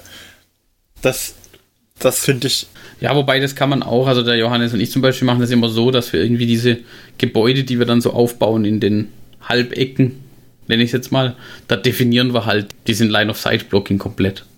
ja, aber ich würde halt einfach gern so, das würde ich gerne wieder haben. Das kommen wir dann vielleicht auch nochmal mit dem, bei dem Was muss her drauf, weil ich hätte es nämlich auch gern andersrum, dass alle Modelle auch wieder Sichtlinie von Base zu Base ziehen und äh, dass das, dass dann auch alle Modelle auf einem Base stehen. Dann wäre das, glaube ich, sehr vereinheitlicht. Oder sehr vereinfacht und würde viele Streitfragen ausräumen. Okay. Ja, das war auch mein letzter Punkt bei dem Was muss weg. Also wir können jetzt Ja. auch mit dem Was muss her anfangen, wenn ihr möchtet. Also dann fange ich gleich damit an. Ähm, ich finde, es gehört eine Vereinheitlichung der Sichtlinie her, dass man nur noch von Base zu Base sagt, ob man was sehen kann und nicht irgendwie, ähm, ob ich eine Sichtlinie von irgendeinem Teil des Modells zu einem anderen Teil des Modells ziehen kann. Das würde ich mir auch wünschen für alle anderen Fahrzeuge auch. Ähm, das würde halt bedeuten, dass man alle Fahrzeuge auf Base setzen muss. Auch die Flieger, die nur auf einem Flugbase stehen und halt die Panzer, die gar kein Base haben. Das wäre auch für die dann mandatory an der Stelle. Eventuell kann man sagen, okay, die, die Grundfläche des Panzers, wenn er halt schon echt so rechteckig ist, wieder nehmen was. Aber im, wenn's, wenn ich einen, einen Knight auf den Base stellen kann, dann kann ich auch, oder eine Arachnarung, dann kann ich auch einen Panzer auf eine Base stellen. Das, Aber du äh, siehst halt das Base im Zweifelsfall nicht unter dem Panzer. Ich glaube, das ist eher das Problem. Beim Knight siehst du halt das Base, weil der Ja. hat halt höchstens zwei Füße drauf. bei diesen Schwebepanzern der Space Marines hast du doch auch ein Base dabei, oder? So Ja, du hast halt ein Flugbase, aber ich habe beim Devilfish ist auch so ein Flugbase mit dabei. Ja. Das siehst du halt nicht unterm Devilfish. Also hier würde ich mir, das würde ich mir ähm, wünschen, dass es da was gibt. Aber mit Base by Base, nur, nur damit ich es richtig verstehe, Ja. mit, du meinst quasi, jedes Ding hat eine Base und es ist vollkommen egal, wie das Modell obendrauf verbogen ist oder Genau. so. Die Linie ist von Base, die schießen will, zu Base der anderen. Von Base zu Base. Also egal, ob der Arm vorguckt oder nicht, wenn die Base nicht vorguckt, dann zählt's, äh, ist es einfach keine Sichtlinie. Genau. Okay. Ja. Wenn man dann sagt, okay, ich darf das Modell nicht so hoch bauen, ja, mach mein, ich mein, mein Walker baue ich bisschen so niederkniend und crouchen, damit ihn keiner sieht. Also, puh, Dann hätte ich ja meinen äh, Ruststalker gar nicht auf zwei Felsen stellen dürfen, wenn ich so optimiert hätte. genau. Gut, wobei da ist natürlich, du optimierst ja in beide Richtungen. Also wenn du dein Modell höher machst, Ja, er, sie er sieht halt auch mehr, wenn er. du siehst mehr, aber du wirst halt auch besser gesehen. Also das geht ja schon. Aber ich, ich stimme Martin da ein bisschen zu, weil es ist immer irgendwie merkwürdig, wenn dein Armiger steht hinter einem Geländestück, wo ich ihn eigentlich nicht sehen kann. Aber weil die Spitze von seinem Kettenschwert hinter dem Geländestück rausguckt, kann ich auf den Armiger schießen. Ja. Das wird dann halt irgendwie manchmal ein bisschen merkwürdig. Und das artet dann halt auch wieder in potenzielle Diskussionen aus. Da finde ich das mit den Bases eigentlich schon gut, weil das, äh, das ist relativ easy per Lineal potenziell sicherzustellen, dass das stimmt oder nicht. Ja. Ja. Also das finde ich besser. Ja, wobei du kannst, bei- also bei großen Fahrzeugen könntest du dann noch zum Beispiel eine Ausnahme machen und sagen, das Chassis vom Panzer. Ja, Flugzeuge, finde ich, müssten auch eine Ausnahme kriegen, weil das sind halt Flugzeuge. Also da. Naja, gut, aber Flugzeug ist auch ein Sa- Jetzt, wenn man das zum Beispiel sagt, okay, ein Flugzeug kann man ja auch beschießen und dann ähm, hat es ein relativ großes Base, das spiegelt das wieder, wie gut man es dann halt dann treffen würde, halt dann Tragfläche und so. Naja, aber wenn das, du kannst halt ein Flugzeug nicht hinter einem Haus verstecken, sozusagen. Aber es hat ja jetzt auch schon ein Base. Also Ja. Flugzeuge haben ja schon ein Base. Ja, ja, aber du könntest ja jetzt zum Beispiel, das Flugzeug ist hinter einem Haus. Das heißt, du kannst das Base nicht sehen hinter dem Haus. Ja. Du könntest das Flugzeug nicht beschießen, aber realistischerweise könntest, weil das fliegt ja oben drüber. Ja, aber deswegen ja die Höhenlevel bei den Geländeteilen. Du hast dann, du, das muss natürlich, diese Sichtlinienregel muss sich auf die Geländeteile erstrecken. Deswegen habe ich sie bei den Geländeteilen angebracht. Du musst dann auch sagen, okay, es gibt drei Geländeteile-Klassen, es gibt unendlich hoch, hoch und niedrig. Und bei niedrig kannst du halt drüber schauen, drüber klettern. Hoch können nur Monster und Titanen, Ritter und was weiß ich beschossen werden. Und unendlich hoch verdeckt alles, so in der Richtung. Ah, okay. Außer Flieger vielleicht, dass man da nochmal eine Abgrenzung hat. Tatsächlich, so eine Art von Regel gibt es jetzt schon. Ja. Aber die musst du halt kombinieren. Für Line-of-Sight-Blocking ist das jetzt quasi schon tatsächlich so formuliert, dass alles über 14 Wunden, glaube ich, und Titanen und sowas, die dürfen beschossen werden und Flieger sowieso. Genau. Also das geht jetzt schon, aber halt tatsächlich auch, naja, wenn du die Spitze von der Kanone von dem Knight siehst, dann kannst du da drauf schießen. Weil jedes Wargame ist auch immer eine Abstraktion. Ja, klar. Und dann kann man auch das abstrahieren, finde ich. Also da ist jetzt nicht, da kommt es nicht auf den Detailgrad an, dass ich jetzt die, dass jetzt dieses Haus wirklich in echt so hoch ist, wie es jetzt ist. Man muss es durch die Warplinse betrachten, das ist immer ein bisschen verzerrt dann. Okay. Gut, hast du noch was? Äh, das war das eine. Ähm, dann habe ich noch eins. Ein habe ich noch. Also was ich mir wünschen würde, wäre eine Überrennenbewegung im Nahkampf. Das heißt, wenn ich angreife, eine Nahkampfattacke mache und den Gegner vernichte, dann würde ich mich gern nochmal W6 bewegen und dadurch wieder in einen Nahkampf kommen können. Ich möchte die dahinterstehende Einheit angreifen können. Und das möchte ich deshalb, weil dann stehe ich nicht dumm in der Gegend rum, wenn ich die Einheit vernichtet habe und würde mich eine Runde lang vom Feind beschießen lassen.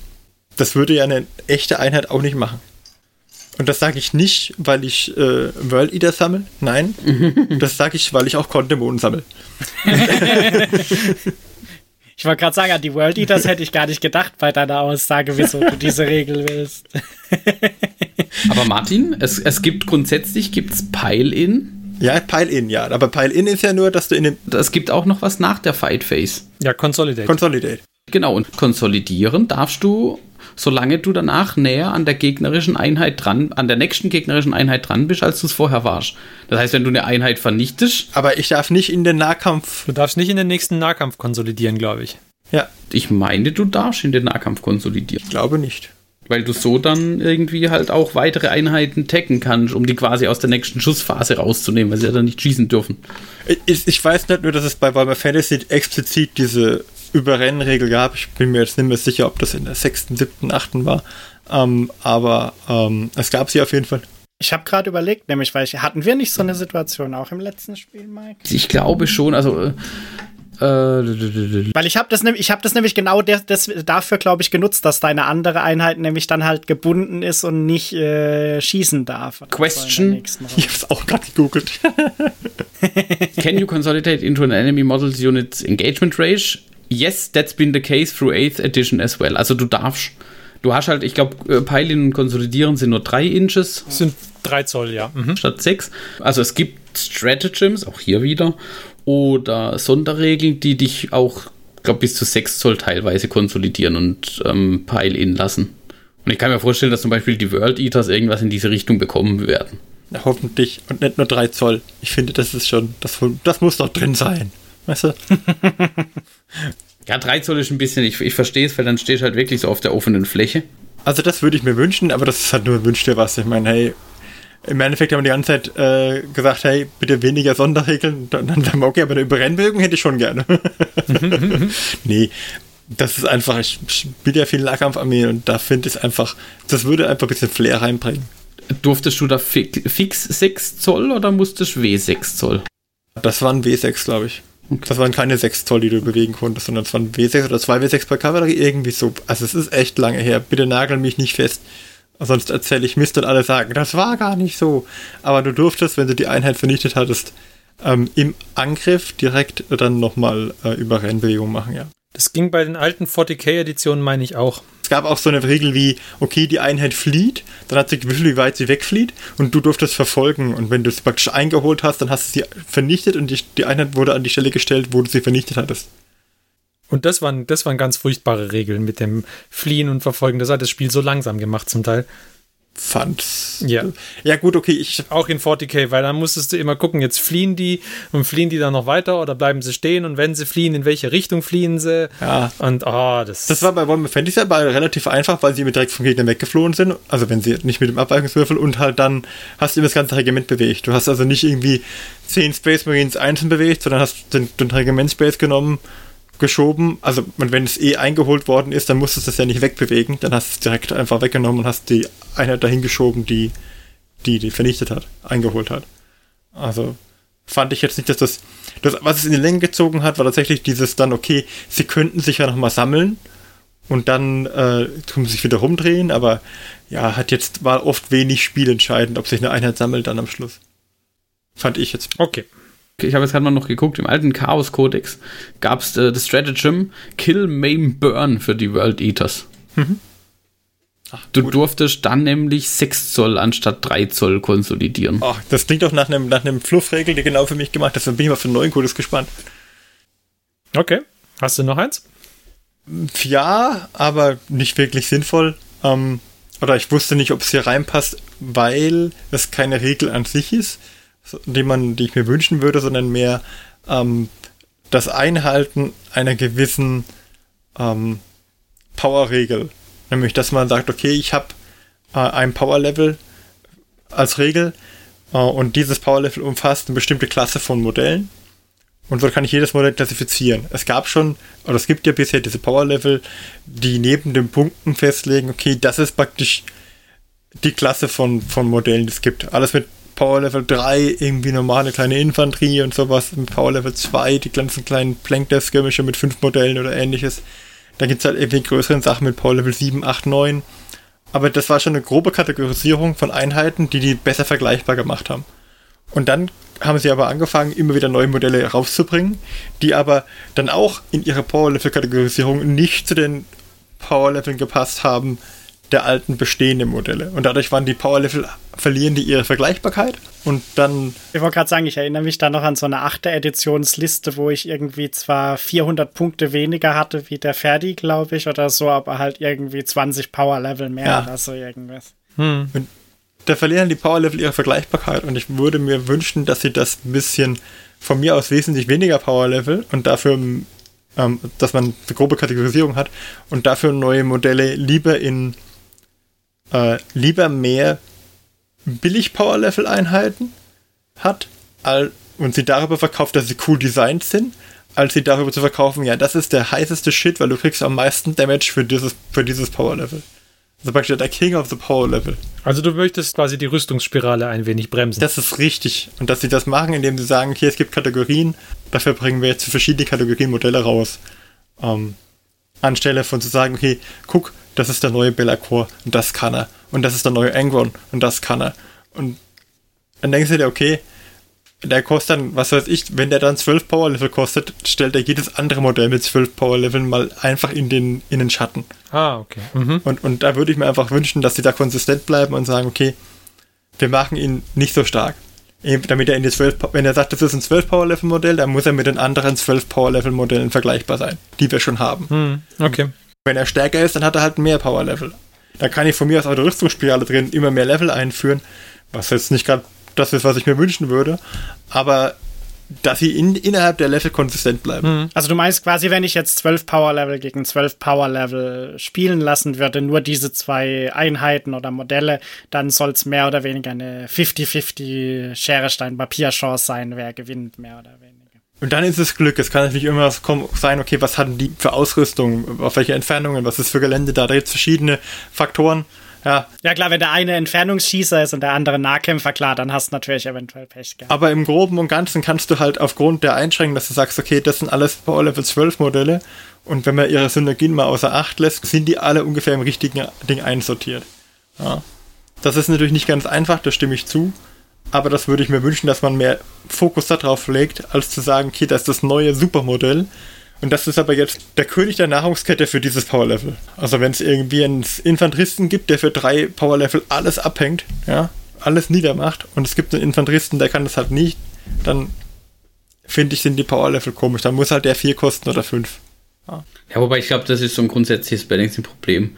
Und vermutlich auch einer der Gründe, warum im Normal, also was heißt im Normalfall, aber eigentlich fast überall mit Punktewerten statt mit Powerleveln gearbeitet wird. Ja, Bei Punktewerten hast halt 1 bis 2000 Punkte, da kannst du halt viel, viel Greinfanu, äh, Greinfanularer, Ja, ne? feingranularer äh, tunen, was jetzt was kann und wie viel es dafür auch kosten kann. Und da drehen sie ja tatsächlich. ja.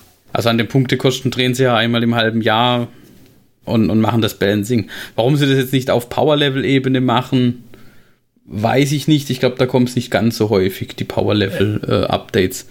Ja, da machen sie es nicht, damit du mit den Powerleveln, die im Codex drin, stehst, drin stehen, halt ewig spielen kannst. Ja, es gibt aber ab und zu auch mal Power-Level-Updates, habe ich. Ja, gibt's. Ja, aber ganz, ganz, ganz selten. Ich glaube, da haben sie halt einfach irgendwann sich so ein bisschen ins eigene Bein geschossen mit genau dem, was du gesagt hast, Martin. Wir brauchen halt jetzt wieder ein krasseres Modell und für das Power-Level ist dann nicht gut genug und für das andere ist dann aber eigentlich zu gut. Und was will ich machen? Power-Level 12,5 gibt's halt nicht. Ich kaufe mein Modell ja nicht unbedingt nur, weil es stark ist, sondern weil es hübsch ist. Sag ich jetzt mal. Ich gucke meistens selten gar nicht drauf, was die können. Ich habe von, ne, von, den, von der Death Card habe ich jedes Heldenmodell, das es gibt. Nicht, weil ich nicht weiß, ob die gut oder schlecht sind, sondern weil ich die cool fand. Und ich habe keine Ahnung, ob der Plague Doctor was kann oder nicht, aber ich habe, glaube ich, zwei oder drei. Oder ob dieser, dieser Plague Surgeon. Aber danach würde ich lieber gehen, als dass ich sage, okay, da ist der neue Angon, der ist halt ein Primarch. Kauft sich jeder, der die World Eaters haben will. Oder der Primarchen an sich sammelt. Ja, das ist halt ein schlechtes Beispiel, aber jetzt, wenn ich zum Beispiel, es gibt einen Skarbrand und den äh, Blutdürster als Modell. Ja, hätte man, hätte man machen können. Ob es jetzt beide gebraucht, klar ist der Skarbrand in, aus einer Geschichte heraus und, und interessant, aber ja, hätte es jetzt nicht unbedingt nochmal gebraucht, finde ich. Schwierig. Also ich finde, das ist aber auch was, was ich von GW-Seite auch gut finde, dass sie halt auch ähm, Modelle zu irgendwelchen besonderen Charakteren bringen. Ja, aber muss dann das Modell wieder der stärkste sein von denen? Ja, aber das ist ja nicht unbedingt immer. Ja, aber schon oft, finde ich. Das ist schon so ein bisschen. Ja, also bei den großen Modellen sind sie dann halt immer, werden sie halt immer ein bisschen krasser. Ja. Aber das sind halt die großen Modelle, klar, die wollen sie halt auch verkaufen. Die sollen auch, Genau, aber das ist ja das, was er meint. Sie sollten halt verkauft werden, weil die Modelle cool sind, nicht weil sie die stärksten Modelle sind. Aber ja. Aber, aber das ist, das ist halt die, die Balancing-Sache und ich, ich glaube, das führt uns ein bisschen weg vom Thema jetzt. Genau, Also, da, davon wollte ich auch nicht so, ich wollte da nicht so tief reingehen und das so von diesem, das, es ja keine Regel ist, die man sich gerne wünschen würde. genau, ja. Mhm. Aber das war sowas, was mir eingefallen ist. Das würde ich mir gerne wünschen, dass es eine Regel an sich gibt, wo sie sagen, okay, ähm, die kategorisieren es damit besser ein, dann kann man es auch besser abschätzen. Aber die Powerlevel sind nicht dafür gedacht, die Dinge einzukategorisieren. Das, das nutzen sie dafür nicht, glaube ich. Okay. Dann habe ich noch eins und da bin ich mir nicht ganz sicher. Ich finde, alternierende Aktivierungen wären was Gutes. Also, bedeutet, aktuell ist es ja bei 40k so, ähm, ich ziehe mit all meinen Einheiten und dann schieße ich mit all meinen Einheiten und dann kämpfen wir ein wenig abwechselnd im Nahkampf mit unseren Einheiten. Und was ich mir aber lieber wünschen würde, wäre, man macht es pro Einheit. Also die Einheit bewegt sich, schießt oder kämpft oder was auch immer sie halt gerade macht. Und dann kommt wahrscheinlich vom anderen Spieler eine Einheit dran und macht das Gleiche. Da gibt es mehrere Möglichkeiten, wie man das machen kann. Entweder halt tatsächlich einfach abwechselnd, ich, du, ich, du. Oder man macht es so, wie es, glaube ich, bei Bold Action ist. Nämlich ist es da so, dass wenn ich fünf Einheiten auf dem Feld habe und der Mark hat zehn, dann schmeiße ich fünf Chips in den Beutel rein und der Mark zehn und dann wird halt jedes Mal irgendwie zufällig gezogen, wer als nächstes mit einer Einheit irgendwas tun darf. Prinzipiell finde ich dieses, dieses System super. Das Einzige, wo ich mir halt ein bisschen Gedanken mache, ist, dass es halt die Komplexität wieder erhöht, beziehungsweise dass man halt aufpassen muss, ob der Spielfluss dadurch nicht ein bisschen unterbrochener wird. Weil warum ich das eigentlich haben möchte, ist, damit halt irgendwie die Phasen kürzer sind und damit jeder Spieler häufiger drankommt. Ich fand auch schon in Age of Sigma ist es auch schon ein wenig besser gelöst und da fand ich das eigentlich auch schon ganz cool, dass deutlich mehr Action irgendwie ist.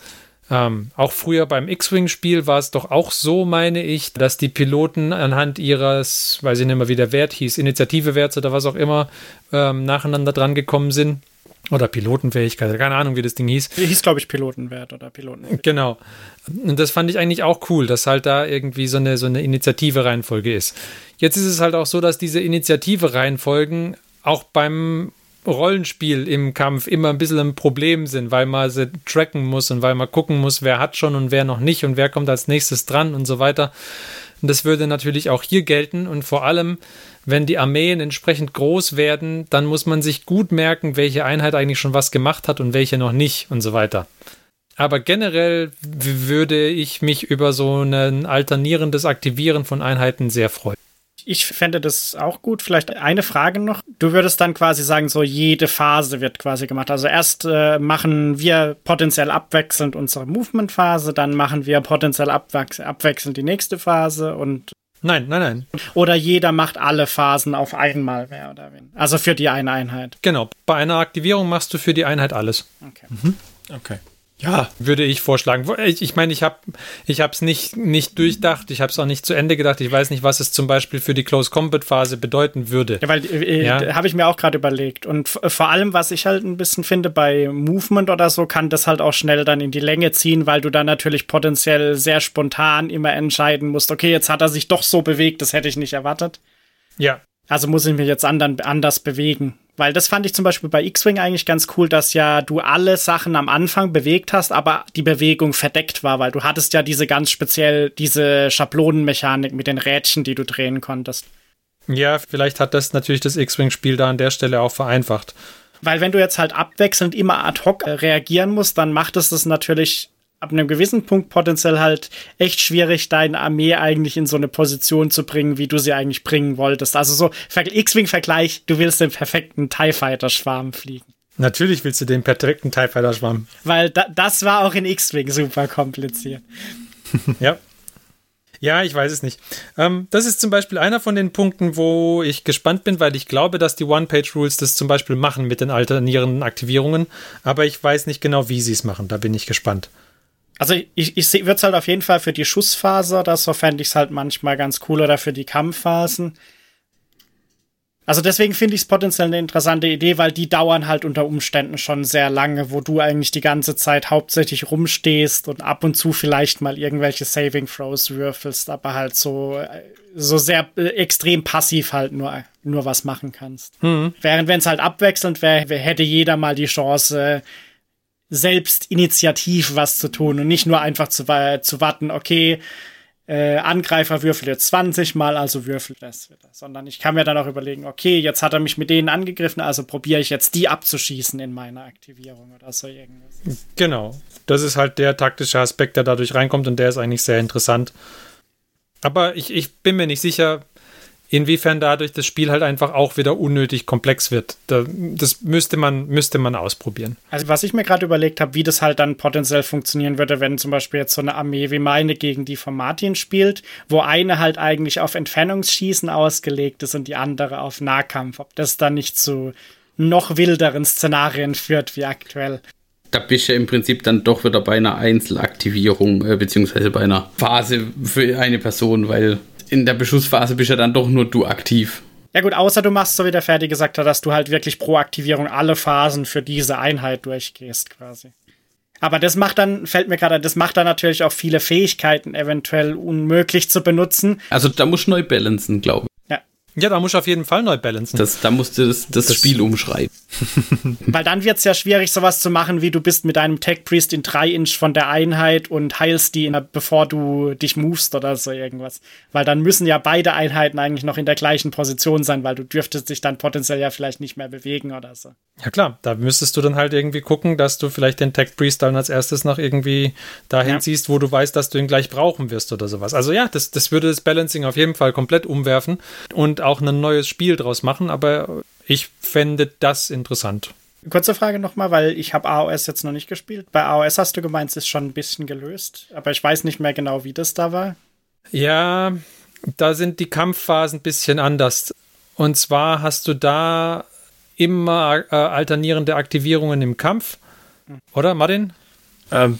Ich meine, wie, wie war denn das beim letzten Mal? Ich meine, wir hatten immer alternierende Aktivierungen im Kampf. Ähm, wir haben es jetzt einmal gespielt. Du fragst mich jetzt echt schwere Sachen. ja, außer halt denjenigen, die in dem Kampf irgendwie in den Nahkampf gestürmt sind. Das ist auch schon mhm. ähnlich, wie es bei 40k im Nahkampf auch ist, aber ähm, ja. Stimmt, im Nahkampf hast du ja schon so ein bisschen alterniert. Genau, da hast du das schon. Ja. ja, da kommen zuerst alle gechargten Einheiten. Also ich bin dran und dann darf ich zuerst alle meine Einheiten abhandeln, die gecharged haben. Und dann darf der andere den ersten Nahkampf aussuchen, der schon quasi stattfindet. Ja. Also nichts mit den Charges mhm. zu tun hat und ab da alterniert es dann. Ja. Ja, ähm, so ist es in AOS auch, aber irgendwas war anders, aber ich erinnere mich nicht mehr dran.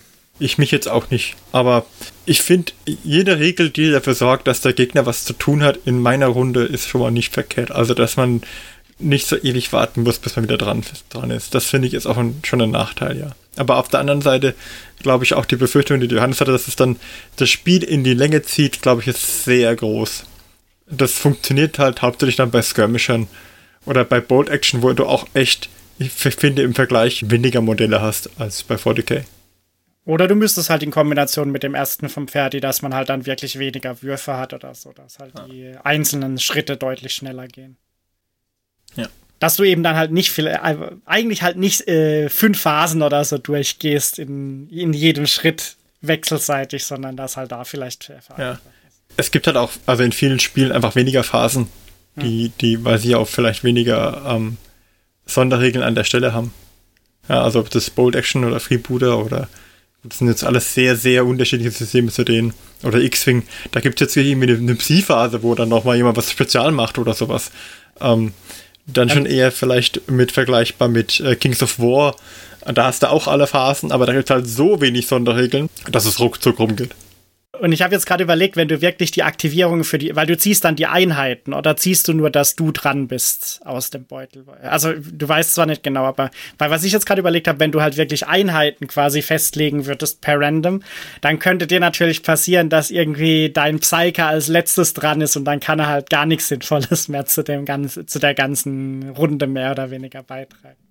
Nee, du ziehst keine Einheiten, du ziehst Würfel raus. Okay, also du ziehst nur, bist du dran oder der andere. Okay. Du ziehst Aktivierungen raus, du kannst aber beliebig aktivieren. Weil wenn es einheitenspezifisch wäre, dann wäre ja alles kaputt potenziell. Durch ja. den Zufallsmechanismus. Nee, nee, nee. Also da legst jetzt nicht einen Würfel, der spezifisch für deinen Psyker drin ist, da rein, sondern dann wirklich, du legst den Würfel rein für für eine Aktivierung. Ich habe gerade überlegt wegen der X-Wing-Analogie, weil bei X-Wing war es ja tatsächlich so anhand von der Einheit, weil wenn du den Darth. Vader Fighter hattest, dann hatte der ja Pilotenwert X und war auf jeden Fall halt als erstes dran. Ja, da war es anders, da war es so geregelt, das stimmt.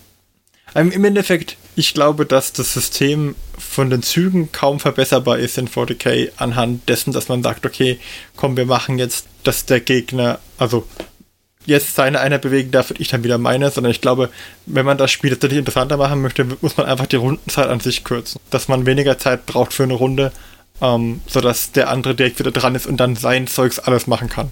Weil ich finde das im Prinzip nicht verkehrt, dass ich Zeit habe, mir zu überlegen, wie reagiere ich auf den Zug und dann ähm, der Gegner vorausahnen muss, wie wird er auf diesen Zug reagieren. Und nicht direkt reagieren kann, damit ich es direkt sehe, damit ich dann direkt wieder counter countern mhm. kann. Ähm, das macht so ein bisschen den Reiz aus, eine Strategie im Kopf sich aufzubauen. So wie ich mir beim Schachspiel ja auch überlege, okay, wenn ich mich jetzt bei ihm bewege, dann macht er den Zug und dann kommt der Zug und dann kommt der Zug und so finde ich, ist es, das lässt sich leichter machen, wenn man nur auf, auf das Gesamtwerk reagieren kann, nicht auf einzelne Einheiten. Ja, weil sonst bist du so in so einer reaktiven Spirale vielleicht auch gefangen. Dass Genau. Du ziehst jetzt deinen ersten Psyker, dann zieh ich meinen ersten da. Dann ziehst du den anderen, dann zieh ich den da. Obwohl ich eigentlich vorhatte, was ganz anderes zu machen. Aber ich wäre dann halt auch ein bisschen gezwungen, genau das zu machen. Ja. Okay, nochmal zur Klarstellung. Also die, ich glaube, die Regeln in 40k und in AOS sind da mehr oder weniger äh, vergleichbar in der Nahkampfphase. Das Einzige, was halt war, äh, war, dass wir quasi in unserem Spiel, Martin, hauptsächlich Nahkampfeinheiten hatten. Ja, das, das war das Problem. Genau, es gab ja niemanden, der schießen konnte. Nee. ähm, von daher waren wir die ganze Zeit im Nahkampf, was jetzt in AOS, glaube ich, auch nicht so selten ist. Und das hat es aber sehr interessant gemacht, weil deutlich mehr Nahkämpfe waren und deswegen du halt immer ganz gut überlegen musstest, ja, welche Einheit möchte ich jetzt als nächstes aktivieren und so weiter. Und dieses, äh, dieses Auswählen, was äh, wer jetzt als erstes kämpfen soll und wer danach und so weiter, das hat es eigentlich sehr interessant gemacht. Und ich glaube, dass man davon vielleicht auch in den anderen Phasen irgendwie profitieren könnte. Deswegen hatte ich die alternierenden Aktivierungen hier reingebracht. Weil bei, bei 40k hast du ja die Nahkämpfe jetzt eher, also du schon, aber die anderen haben die Nahkämpfe jetzt nicht so häufig. Deswegen wäre es da vielleicht ganz cool, wenn man das auch in, den, in der Schussphase oder so hätte, dass man halt sich auswählen muss, okay, mit wem schieße ich jetzt? Und dann muss ich mich halt darauf einstellen, dass dann erstmal ich wieder beschossen werde. Aber weil es dieses ganze Konzept, dass ich im, im Zug des anderen Spielers überhaupt schieße, das gibt es ja gar nicht bei 40k und auch bei AOS nicht. Ähm, und das würde man halt bekommen, sowas in der Richtung, indem man diese alternierenden Aktivierungen hätte. Und weil ich dieses äh, Hin und Her sehr interessant finde, habe ich den, den Punkt reingebracht. Also das war der Beweggrund. Einfach quasi mehr, mehr Aktion und weniger Downtime für die Spieler. Und es hätte ja auch eine Auswirkung auf das, was der Martin vorhin erwähnt hat, mit diesem, dieser Überrennmechanik, die er gerne Ja. hätte. Weil es, pass es passiert halt durch das, wie es in 40k aktuell ist, passiert es halt schon sehr leicht, dass du mit einer Einheit in deinem Zug irgendwas machst. Und äh, dann stehst du am Ende, weil du vielleicht unerwarteterweise doch die komplette Einheit gekillt hast oder so, stehst du halt wirklich so in der Mitte auf freier äh, Wildbahn in so einem Halbkreis von gegnerischen Panzern oder so irgendwas. Ja. Das passiert natürlich dadurch dann einfacher, wie wenn du potenziell halt abwechselnd Sachen vielleicht gemacht hast. Das ist richtig. Aber hat beides, glaube ich, seine Vor- und Nachteile. Ja, und da meine ich gehört zu haben, dass die One-Page-Rules irgend so, eine Alternat äh, so ein alternierendes Dingens äh, implementieren und da bin ich sehr gespannt drauf, das mal auszuprobieren. Freue mich auch drauf. Genau, das war aber auch mein letzter Punkt. Sacre bleu. Es ist ja auch spät geworden jetzt. Wir müssen One-Page-Rules spielen und wir können außerdem zusammenfassen, so sehr einig, was jetzt weg muss und was hin muss, sind wir uns nicht. Nee. Außer, dass wir zu viele Stratagems haben. Aber die Erkenntnis ist, wenn wir One-Page-Rules gut finden, dann ist es uns eh egal, was GW macht, weil dann spielen wir eh nur noch nach den One-Page-Rules. Ja. ja, gucken wir mal. so eine, so eine ab und zu mal, ab und zu mal Warhammer testen ist ja auch nicht schlecht. Der, der Ferdi muss einfach diese Pain haben, dass er sich dann über die neuen Regeln wieder aufregen kann, wenn die nächste Edition rauskommt. Natürlich, natürlich, ich brauche das. Ich brauche das. Übrigens, bei den One-Pa- One-Page-Rules gibt es auch Regeln für ein Weltraum-Schiffs-Combat-Spiel. Ah, Ja. Also X-Wing. ich glaube, er meinte irgendwas mit Schlachtflotten. Das meinte Ja, er. die in gotischen Welten angesiedelt sind. ja, irgendwie Ganz sowas. genau. Schlachtplatten. Schlachtplatte. Gotische genau. Schlachtplatte. Aber ich muss sagen, wir haben hier in unseren internen Shownotes noch so ein Stratagem drin. Also äh, Oh, ja. ich möchte keine Slots, wenn man dann dieses Stratagem nicht mehr spielen könnte. Ja. Duncan's Disappointment. Ja. Ein sehr gutes Stratagem. Also wenn wir Strategies ab, abschaffen, dann müssten wir zumindest als Regel noch an Duncan's Disappointment irgendwo Es mü müsste einfach so eine Ja. generelle Regel sein, die man outcallen kann, so irgendwann während dem Spiel zu einem gewissen Zeitpunkt. Ja. Wenn der Gegner, wenn der Gegner unbemalte Einheiten hat, dann äh, kannst du ein Ritual abhalten mit deinen Figuren um Danken zusammen. Genau. Okay, gut. Ja, ich denke, ich habe vorher zu viel versprochen, weil jetzt ist es ein bisschen zu spät geworden für einen Hobbyfortschritt, hätte ich jetzt gesagt. Also doch nur zweiteilig die Folge. Also doch nur zwei Teile, aber dafür Anfang und Hauptteil. Und den Schluss machen wir jetzt ganz kurz und bündig. Weil wir freuen uns nämlich sehr, dass ihr auch heute wieder dabei wart und wir hoffen, wir konnten euch mit unseren inkonklusiven Diskussionen ein wenig bereichern. Vielleicht habt ihr ja selber auch irgendwelche Vorschläge, was man besser oder schlechter machen könnte. Ähm, also was man, was man hinzufügen also, Schlechter kann man immer machen. Ich meine, das. Äh, noch 40 weitere Würfelphasen wären. ja, gut. genau. Ich fände es gut, wenn sie, wenn sie gute Vorschläge machen würden, weil für die schlechten, da können wir ja, ja. also ich meine, das, das kriegen wir hin. Wir. Ja, kriegen wir hin. Genau. Ähm, ja, wenn ihr, wenn ihr gute Vorschläge habt, schreibt die doch mal äh, und teilt die uns auf den sozialen Medien oder schreibt uns eine Mail oder sowas oder nutzt unser Kontaktformular. Und vielleicht ist ja was dabei, wo wir nochmal irgendwie so äh, eine zweite Folge zu diesem Thema machen würden. Wenn ihr das nicht möchtet, dann äh, freuen wir uns auch, wenn ihr einfach in 14 Tagen wieder reinhört zur 91. Folge. Und bis dahin wünschen wir euch ganz viel Spaß beim Hobby und freuen uns, dass ihr heute wieder dabei wart. Wir sagen Tschüss, wir waren der Johannes, der Martin, der Mike und ich, der Ferdi. Macht's gut. Tschüss. Tschüss. Und nicht vergessen, die VHS-Kassette zurückzuspulen. Ja. Oh, das war, das war noch. Diese Folge des Hobbyisten-Podcasts ist geschützt unter einer Creative Commons Attribution Share Alike 4.0 International Lizenz. Wenn ihr die Hobbyisten kontaktieren möchtet, besucht uns auf Twitter unter twitter.com slash diehobbyisten, besucht uns auf Facebook unter facebook.com slash diehobbyisten oder schreibt uns eine E-Mail an info at diehobbyisten.net. All diese Informationen findet ihr auch auf unserer Homepage unter www.diehobbyisten.net.